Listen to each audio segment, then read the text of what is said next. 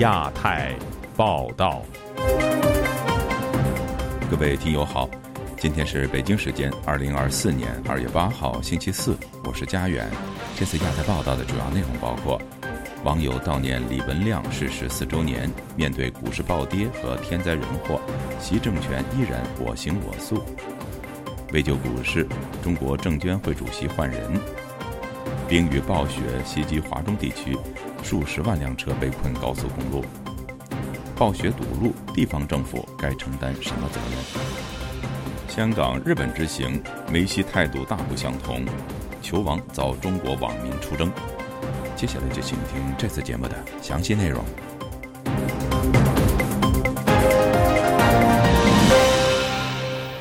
中国新冠疫情吹哨人李文亮医师逝世四周年之际，各地网友涌入社群平台。悼念这位被视为时代性自由象征以及良心标志的人物。四年后的今天，中国已经逐渐步出了疫情，但迎来的却是股市惨跌以及十五年来春运最强的雨雪。危机的样态虽然已经改变，但专家认为，习近平关于隐瞒基本真相的统治风格依然没变。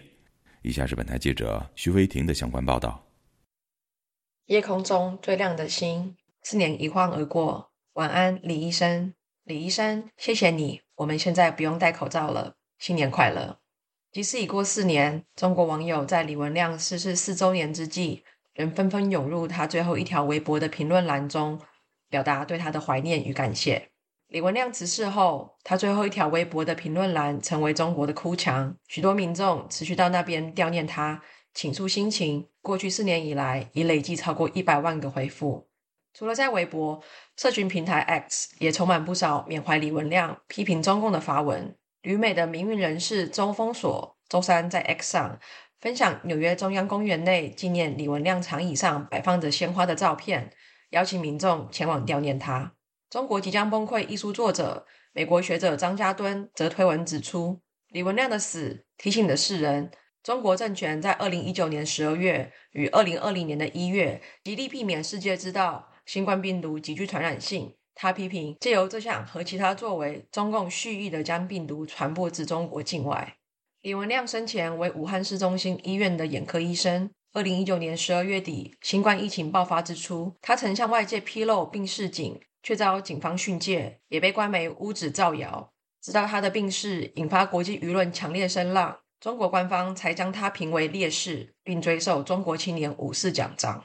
中国近来经济下行，股市暴跌。中国政府展开一连串的动作拯救股市。春运期间，中国中部地区、河南、湖北等地也碰上十五年来最严峻的冰冻雨雪袭击，数十万辆车以及打算回家过年的民众被困，他们缺少食物和御寒衣物。部分网友有苦没地方说，只能在李文亮逝世周年的期间，到他的微博评论栏向他诉苦。一位自称江南的小茉莉网友留言说。疫情虽然开放，病毒依然横行，但最伤害普通老百姓的不只是病毒，还有诡异的股市。另一名网友则提及，今日湖北下了冻雨和暴雪，但他说人民很坚强，努力应对。四年过去后，李文亮的死是否有带来什么改变？美国普林斯顿中国学社执行主席陈奎德向本台表示，李文亮是这个时代一个很重要、标志性的先知先觉者。他出于人类的基本良知来做事情，而遭到了非常残酷的镇压，最后牺牲了自己的生命。陈奎德认为，随着时间，李文亮所彰显的意义会越来越重大。这个事件使得全世界觉醒了。如果是对于这样一个完全不透明的、隐瞒真相的、没有基本的言论、新闻各方面自由的政权，那么它可能产生的对人类的灾祸有多大？不光是在国中国国界之内，而且会溢出国界，从溢出效应会到全世界。谈到习近平四年前处理疫情跟目前挽救股市做法的共通点，陈奎德指出，他都是要隐瞒基本的真相，这是非常拙劣、非常恶劣的，只会造成更大的伤害，而且无法持久。这个隐瞒会。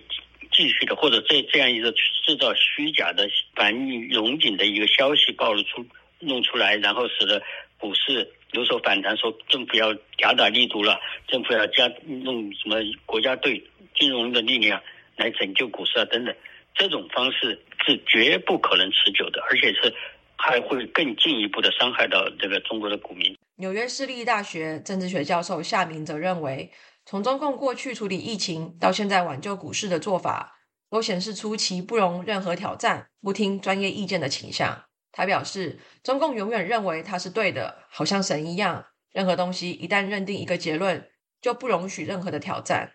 不管你是不是专业知识，你是医生。然后给大家提出这个疫情的警号，或者你是金融专家或者经济学家，给大家提出那个股市或者中国经济目前的问题的东西。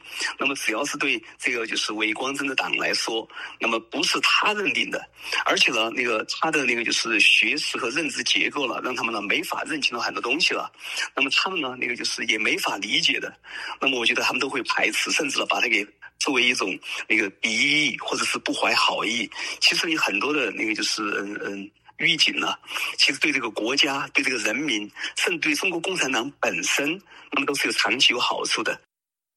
自由亚洲电台记者徐威婷华盛顿报道：中国政府展开一连串动作拯救股市，中共任命前上海市副市长吴清为中国证监会党委书记以及证监会主席，免去。议会满的职务。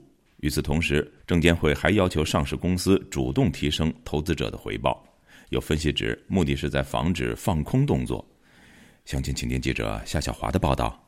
中国政府大动作出手救股市之后，第一财经报道，二月七号，A 股延续反弹，三大股指集体收涨，截至收盘，沪指涨百分之一点四四，深成指涨百分之二点九三，创业板指涨百分之二点三七，两市超三千指个股下跌，市场成交额时隔逾两个月重回万亿规模。中国股市动荡引起海内外的关注。二月七号下午，新华社报道，任命前上海市副市长吴清为中国证监会党委书记以及证监会主席，免去议会满的职务。中国证监会六号收盘后发布消息称，证监会上市司近日召开推动上市公司提升投资价值专题座谈会。会议强调，上市公司要切实承担提升自身投资价值的主体责任，主动提升投资者回报，积极维护市场稳定，合力提振投资者信心。会议强调四大重点，包括重视提升上市公司投资价值等等。另外，依法运用提升投资价值的工具箱，包括股份回购、大股东增持、常态化分红、并购重组等市场工具，和加强与投资者沟通，通过业绩说明会、路演等方式，有效改善投资者预期。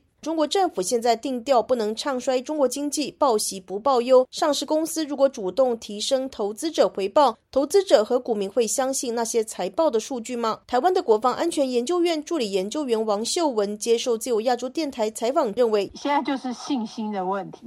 金融市场里面很重要的一个问题就是信任跟信心。信任是觉得说我的钱投进去之后，你不会把它吃掉；信心就是我觉得长期来看的话，我相信有利润可以拿回来。你如果让人家觉得说我投资了，到时候钱不见了，或者是钱都回不来了，那大家谁要去投资？台湾的云林科技大学财务金融系教授郑正炳接受自由亚洲电台采访分析：这个从我们正常的自由市场来看，这很离谱吧？那哪有什么证监机构？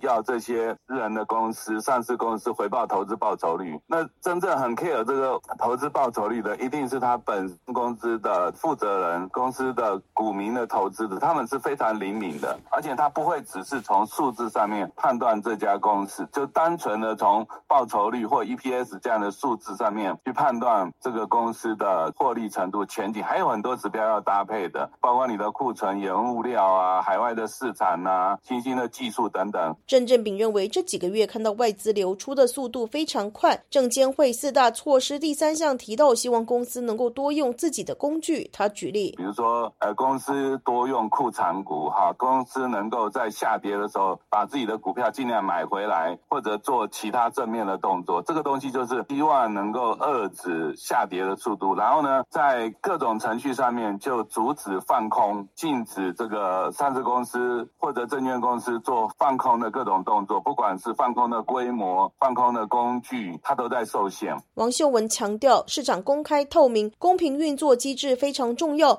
南华早报二月六号报道，二十年前，投资者将中国视为全球最大经济增长点，如今投资者正从中国撤出数十亿美元，大部分都流向了高盛和摩根士丹利认可的印度市场。自由亚洲电台记者谢小华台北报道。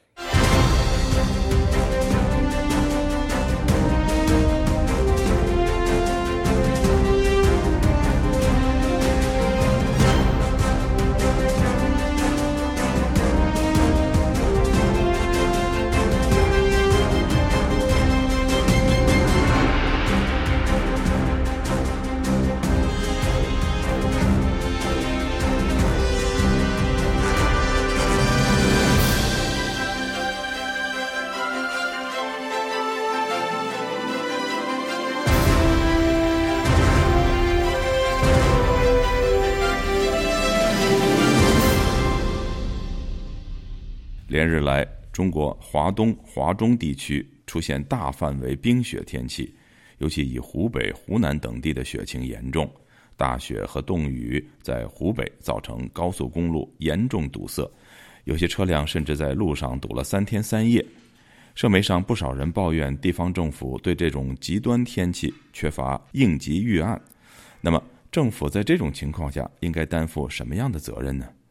以下是本台记者王允的报道。六十多岁的湖北潜江人彭峰，二月六号出了趟门。彭峰退休在家，这场雪对他的影响不大，出门只是去朋友家喝酒。但社媒上对这场雪在湖北多地高速公路上造成了堵塞已经吵翻了天，官媒上也有不少报道。彭峰虽然没有上高速，但他对这些消息并不奇怪，他毫不掩饰对政府缺乏应对措施的失望。他告诉记者。这种现象，他们基本上都没什么准备，他们就做事情呢都是慢呐拖呀，那实在不行了，他们才慢慢的开始该该干活的就干点活吧，因为他们都是一一一个他们说了算的一个一个一个社会嘛。彭峰对记者说：“二月六号上午雪停了一天之后，他骑车去朋友家，很少看到街头有铲雪车。唯一的时候没有看到铲车。”去的时候看到一个，那很少的稀少的铲车。大雪来临之前，彭峰看到官方新闻上说，当地政府在开会制定应对雪情的政策，但大雪来了却没有看到效果。嗯有这种，但他们只只口头上啊开会呀，有这种那个呀，但实际操作他们没有那么迅速啊，对不对？他们不是这样的呀。在湖北隔着半个地球之外的美国华盛顿地区，在三周前也下了一场几年来少见的大雪，积雪约十公分左右。虽然当地因为雪情也有道路堵塞的状况，交通事故增多，但道路基本畅通，尤其高速路没有出现严重的堵塞。华盛顿近郊蒙哥马利郡交通部高速路服务处现场部主任杰弗里·克努森告诉记者。即使是华盛顿这种不是每年下大雪的地方，当地政府对雪情的准备也是有年度计划的。我们是一年都在做准备，我们更新设备，购买化雪盐，与合同公司签署合同。根据雪情预测的大小会有一些不同。蒙哥马利郡紧邻华盛顿特区，属于华盛顿都市圈的一部分。面积约五百平方英里，人口约一百一十万。据克努森的介绍，蒙郡常年保持约两百个处理道路积雪的设备，包括铲雪车等。与此同时，郡政府还租用私人公司的除雪设备。与我们签约的合约公司的设备有约三百家，他们还可能与分包商签约，以扩充更多的设备。在除雪的同时，由于下雪期间交通事故增多，其他政府部门也要配合。克鲁森介绍说：“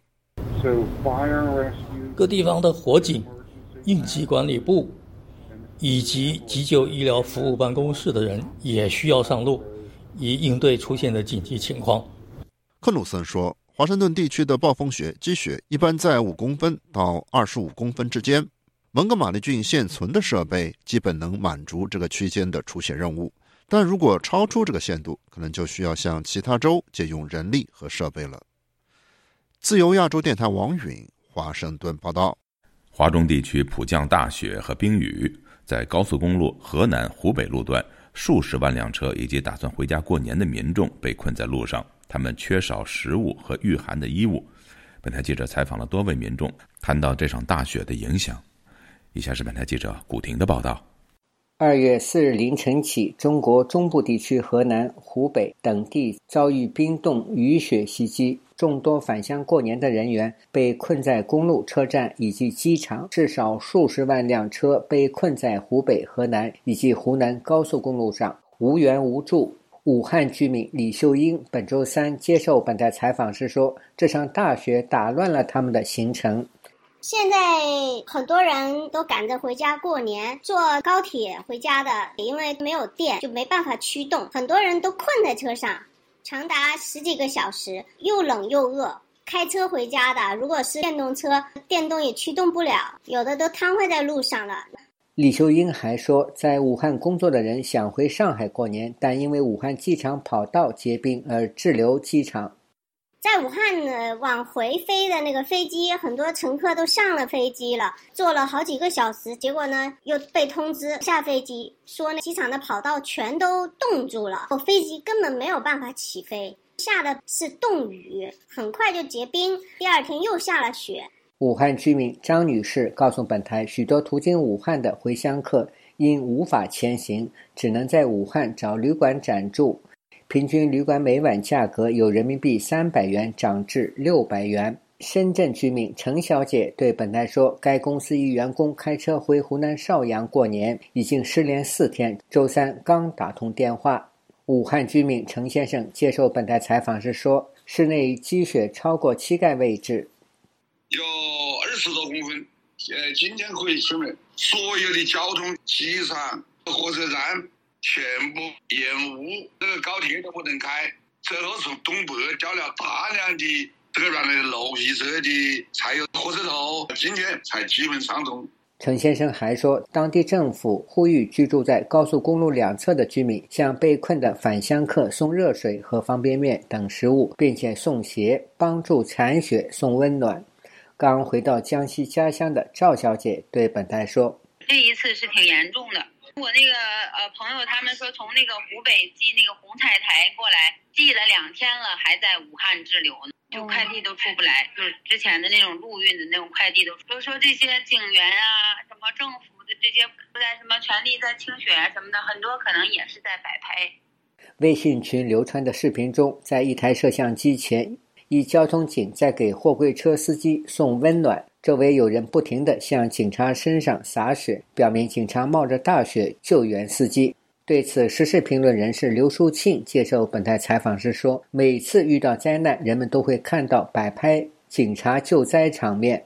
实际上，地方政府啊是不作为的，出现了很多把这个精力啊主要用在这个提高形象啊，呃，在这个宣传上面，很多人在这个被滞留在这种高速公路上，有有相当的危险性的。”呃，需要这呃救助的这样一种，但是呢，我们看官方透露出的那些所谓的那种那种救助的那种画面，即便它属实的话，其实解决不了问题啊。自由亚洲电台记者古婷报道。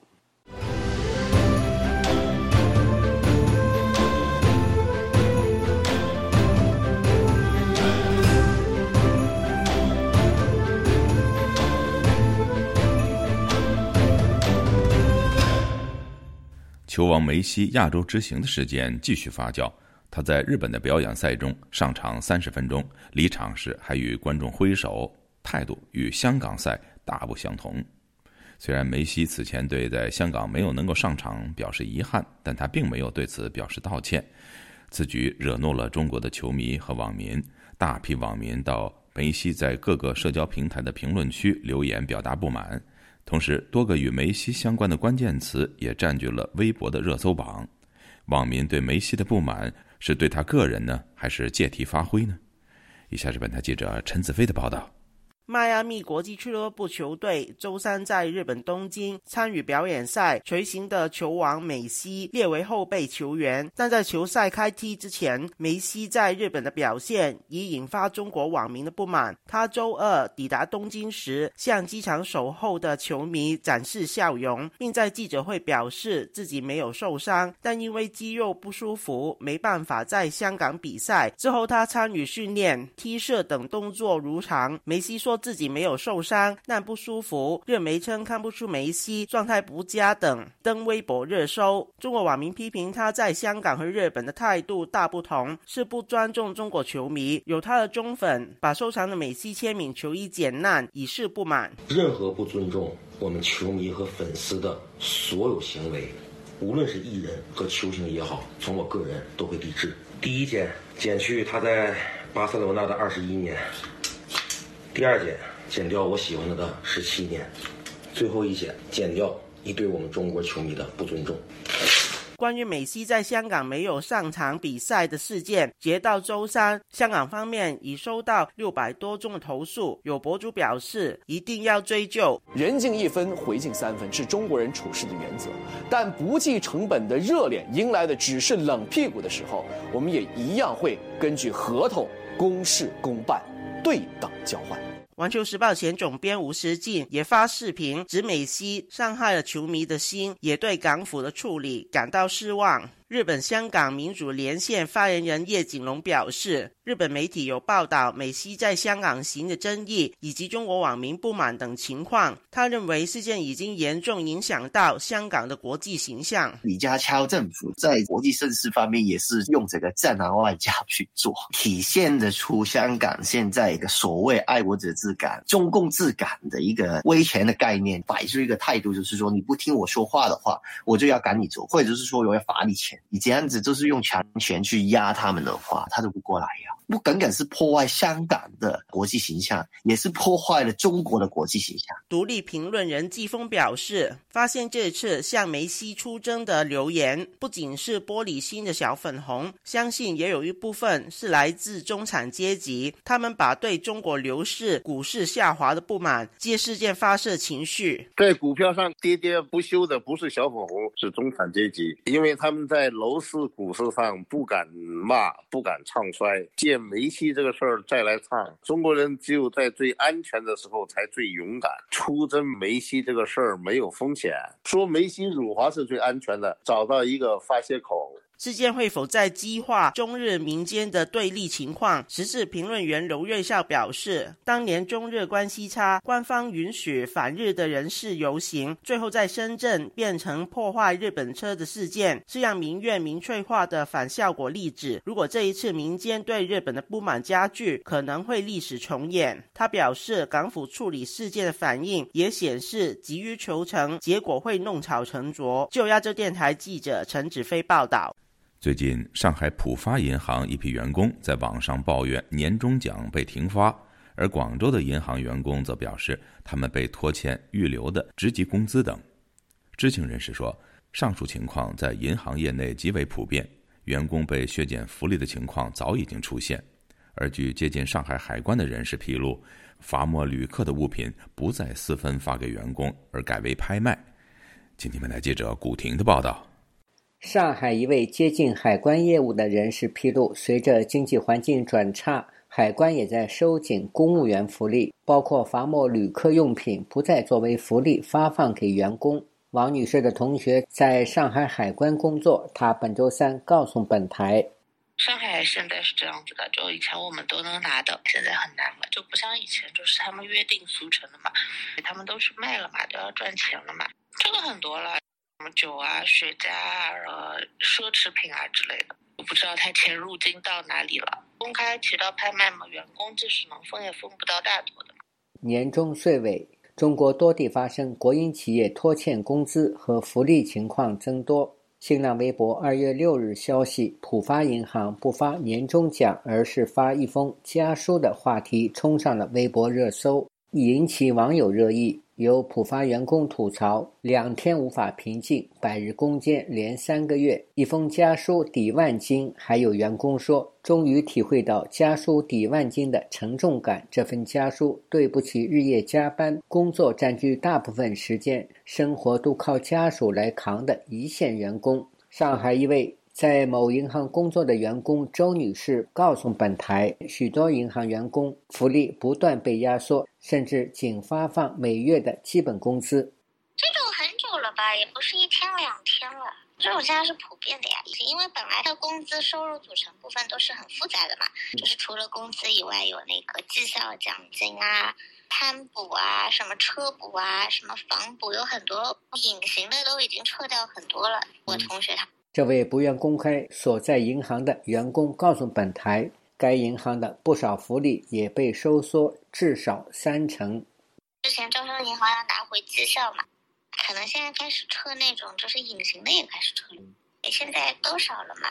在广州，广州银行员工指银行方面以预留的名义扣押员工的部分工资。即按照员工职级预留百分之五至百分之二十五的工资，并承诺二零二三年底全部发放，但资方并没有发放。有员工在微博留言：“二零二三年十二月工资已经被拖延超过三十天，而且按口头宣导。”工资会打折发放或倒贴钱，部分员工按职级对工资打三至六折发放，高级员工按照一条新创造的公式计算薪资，可能还要给公司倒贴钱。熟悉银行系统的周女士说：“除了中国工商银行、建设银行、农业银行等大型国有银行，地方银行均退出新规。”以缩减银行日常开支。近期，中国欠薪和失业浪潮滚滚而来，导致许多人失去经济来源。北京居民郭丽对本台说：“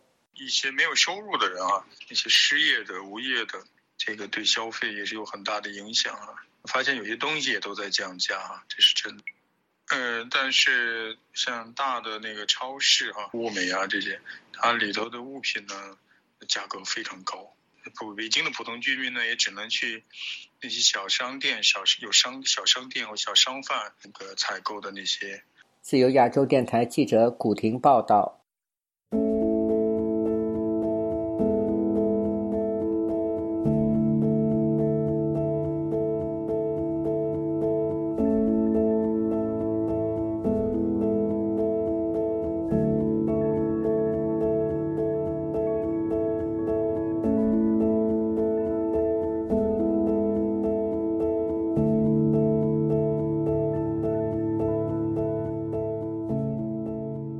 听众朋友接下来，我们再关注几条其他方面的消息。